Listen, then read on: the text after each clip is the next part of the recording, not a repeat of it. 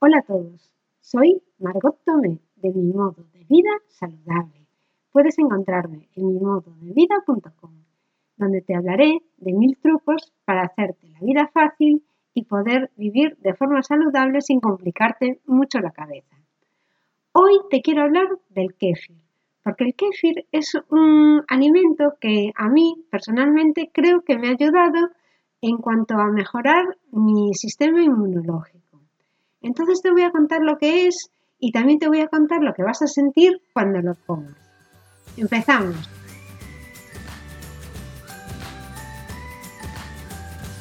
Comúnmente se conocen dos tipos de kéfir, el de leche y el de agua. Yo os voy a hablar del kéfir de leche, que es el que utilizo yo. El kéfir de agua y el de leche tienen la misma microflora, pero adaptados a medios distintos.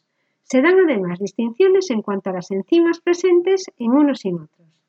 La kombucha suele agruparse también en la familia de los SCOBY o SCOBY, perdón, o comunidades simbióticas. Sin embargo, la composición de esta difiere ampliamente. Entonces, cuando compras kefir en algunas tiendas, tienes normalmente mmm, los tres para elegir, la kombucha, el kefir de agua o el kefir de leche.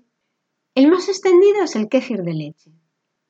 Tiene cierto parecido al yogur, aunque la fabricación del yogur es mucho más sencilla y rentable.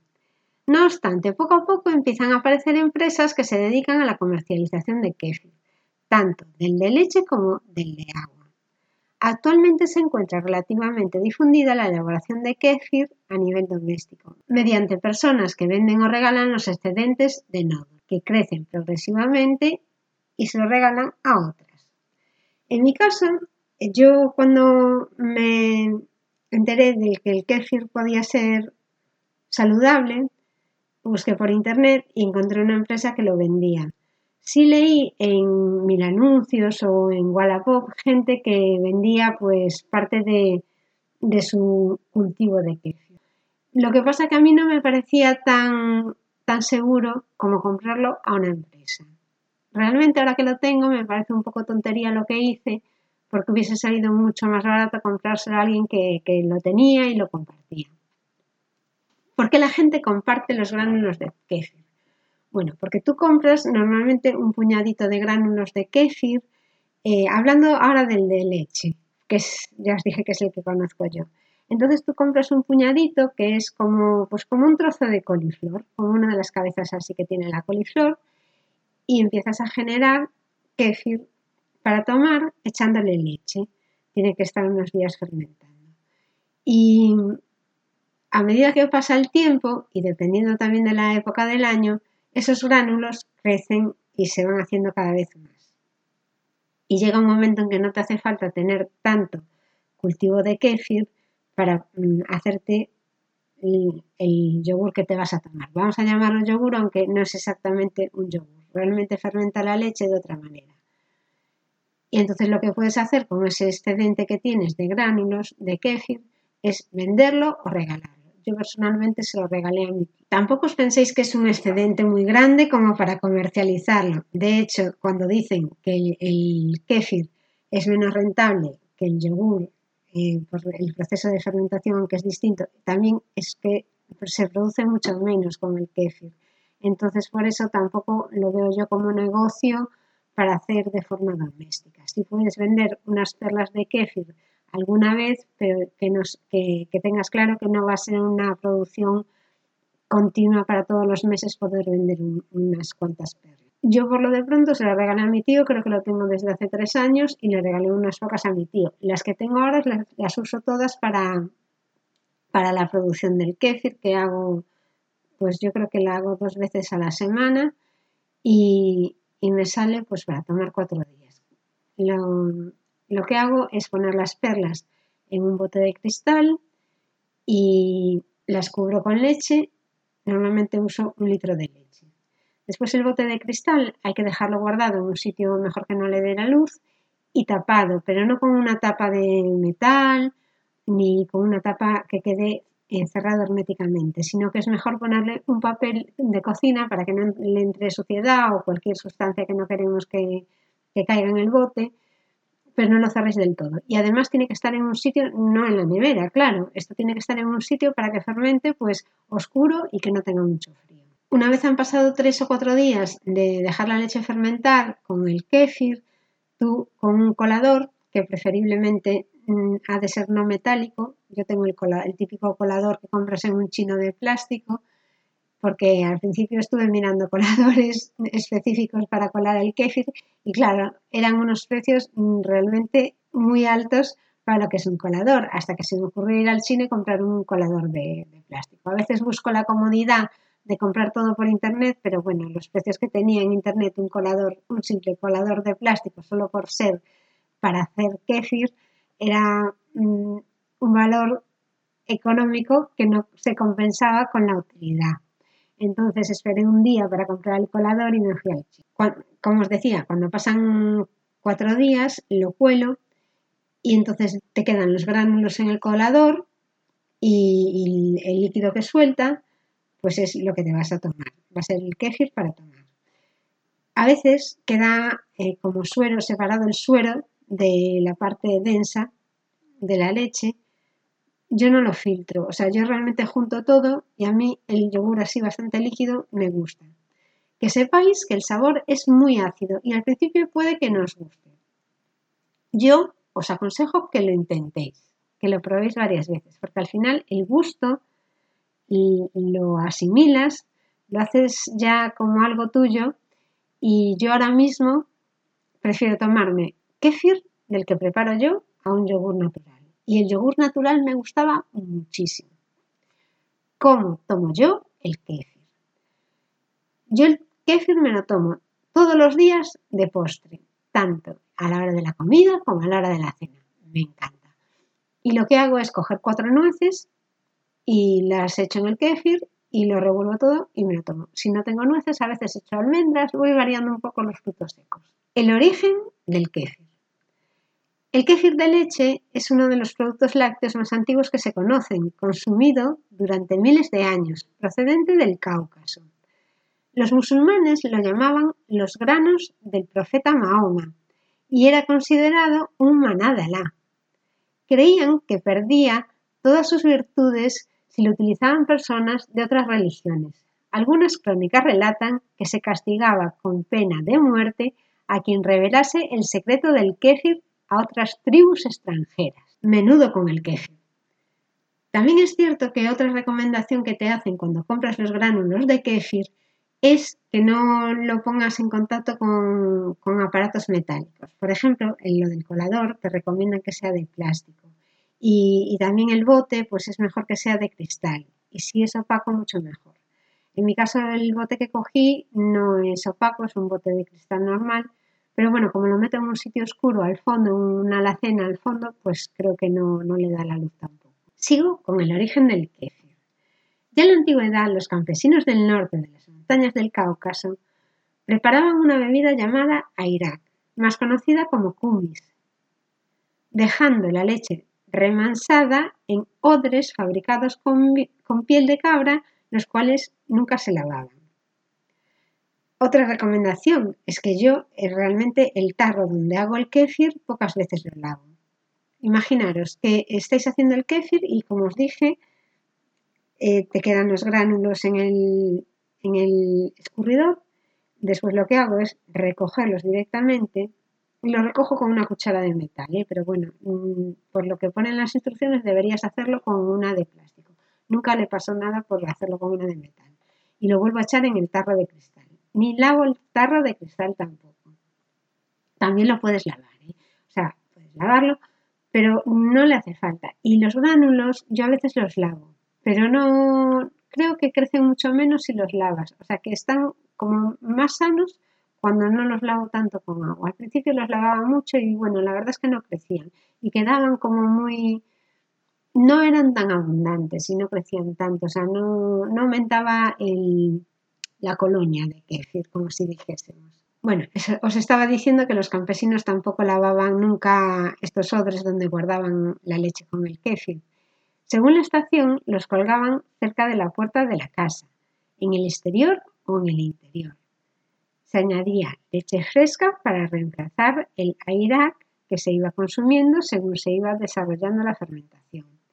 En cierto momento observaron que la corteza esponjosa y blanquecina de la pared interior de la piel era capaz, si se le añadía leche, de dar una bebida distinta y mejorada de la irago original, la cual se denominó kéfir.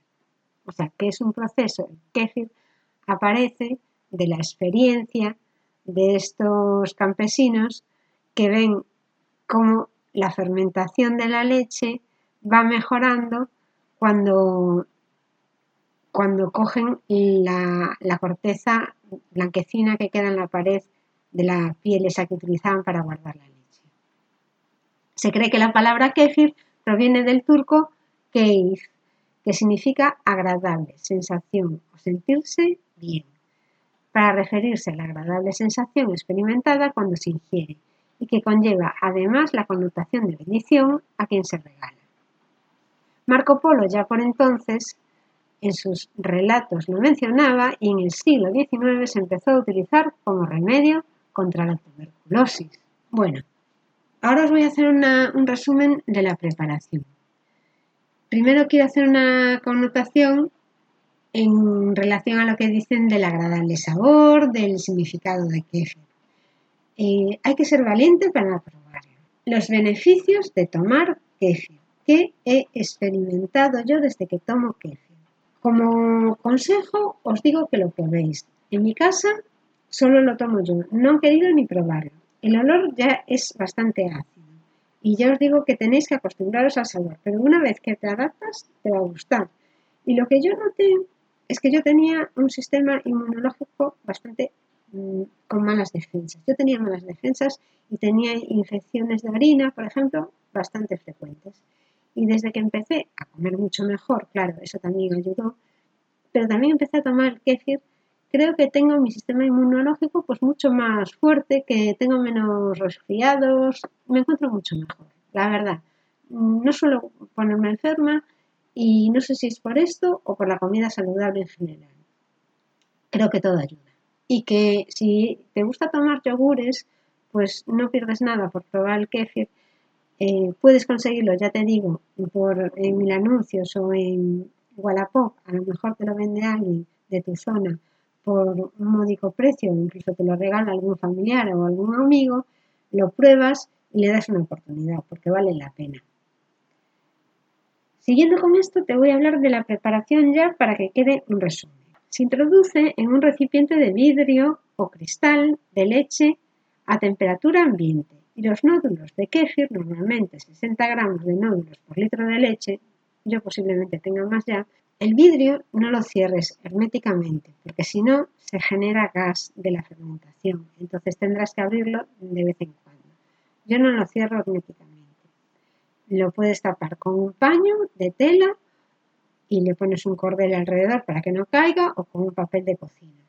Y ya sabes, lo dejas a temperatura ambiente idealmente a 20 grados más o menos. Lo puedes dejar de 12 a 36 horas, 24 o incluso lo puedes dejar un poco más de 36 horas. Y si es posible, lo vas removiendo o agitando cada 8 horas más o menos. Yo no lo hago y es por eso que me queda el suero un poco separado.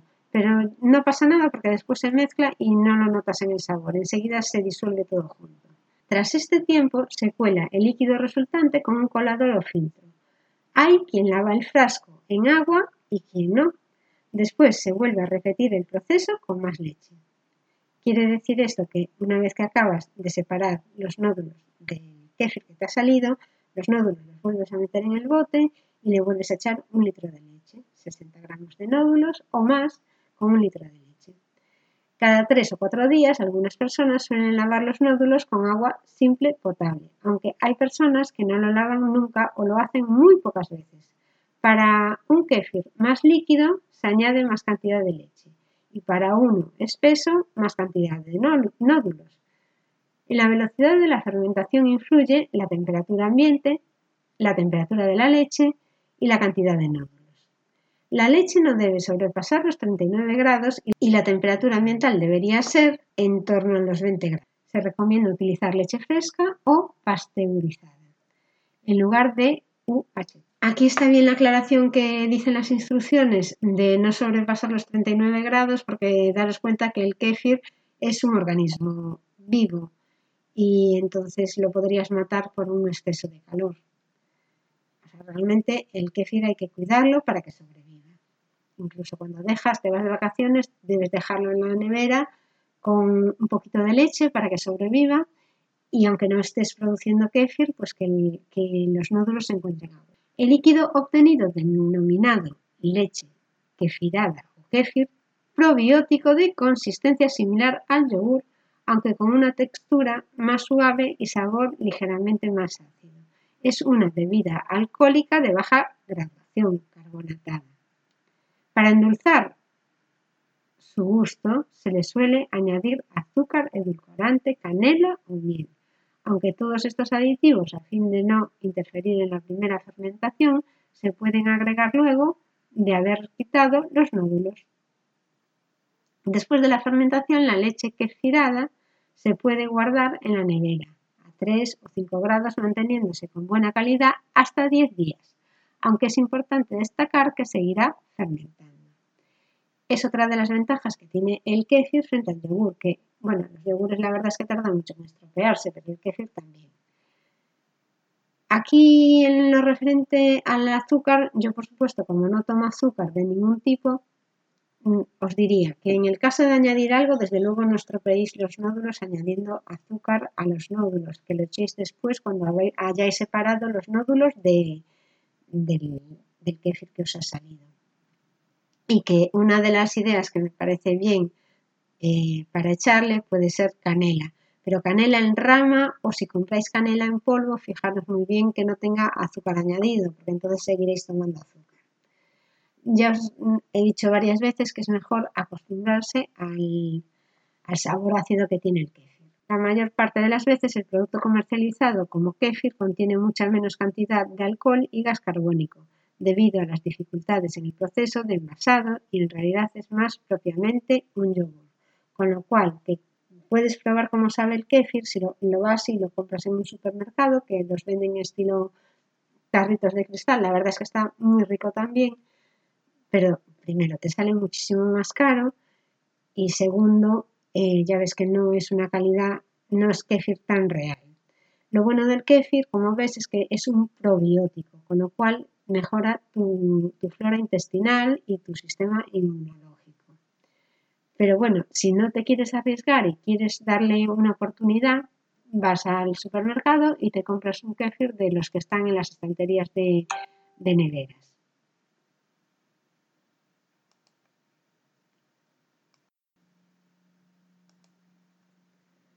Por último, os hablaré de la obtención y conservación.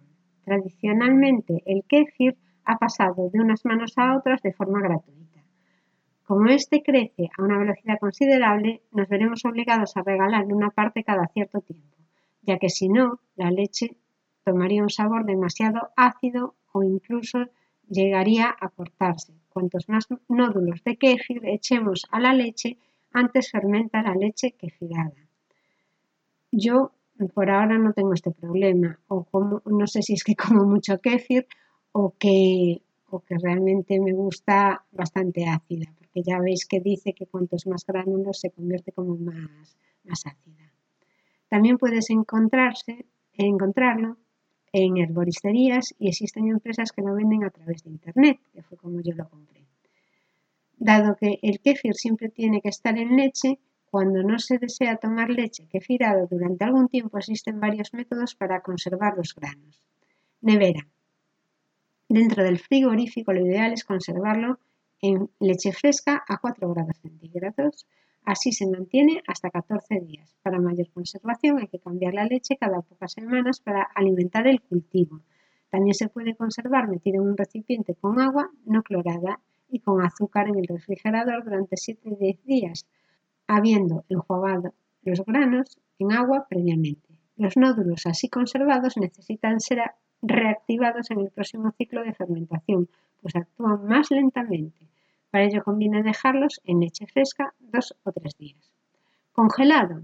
Se limpia bien y se escurre. Se introduce en una bolsa de plástico o tupper y se congela. Así, por supuesto aguanta mucho más tiempo. Para descongelarlo se saca del congelador y se prepara kéfir de leche durante tres días, desechando este primer kéfir. En la limpieza nos aconseja utilizar agua de grifo porque el cloro que contiene puede matar a los microorganismos del kéfir. Yo lo he lavado varias veces eh, con agua de grifo, bueno, por decir que lo he lavado siempre con agua del grifo, lo que pasa es que no lo he lavado mucho y nunca he tenido problemas. Otra forma de conservarlo es deshidratado. Se pone el kéfir sobre papel de cocina en un sitio aireado y se remueve cada cierto tiempo hasta que no está pegajoso y hasta que tenga un aspecto cristalizado. El tiempo de deshidratarse depende de la ventilación, la temperatura y la humedad ambiental y es de 3-5 días para los granos más grandes. Una vez deshidratado se puede conservar en lugar fresco, refrigerado, o sea, lo puedes guardar en la nevera, en el congelador o en seco durante dos o tres meses. Tras este procedimiento puede incluso meterse en un sobre y mandarse por correo que es casi como me lo mandaron así a mí, pero me lo mandaron en un sobre y con un poquito de leche. Para hidratarlo se introduce el kéfir durante dos semanas en leche, renovando la leche cada dos días. Después de este proceso se puede preparar kéfir de leche normalmente. Ya veis que es un producto que se conserva muy bien y es difícil que le pase.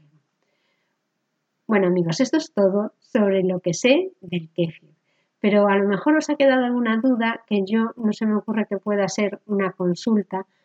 Si queréis hacer alguna pregunta sobre este tema, ya sabéis que me podéis escribir en mimododevida.com barra contactar y allí responderé vuestras, vuestras preguntas, vuestras dudas sobre este tema o sobre cualquier otro tema que os pueda facilitar la vida para vivir de forma saludable y sin romperos demasiado la cabeza. Os espero en el próximo programa y muchísimas gracias por escuchar.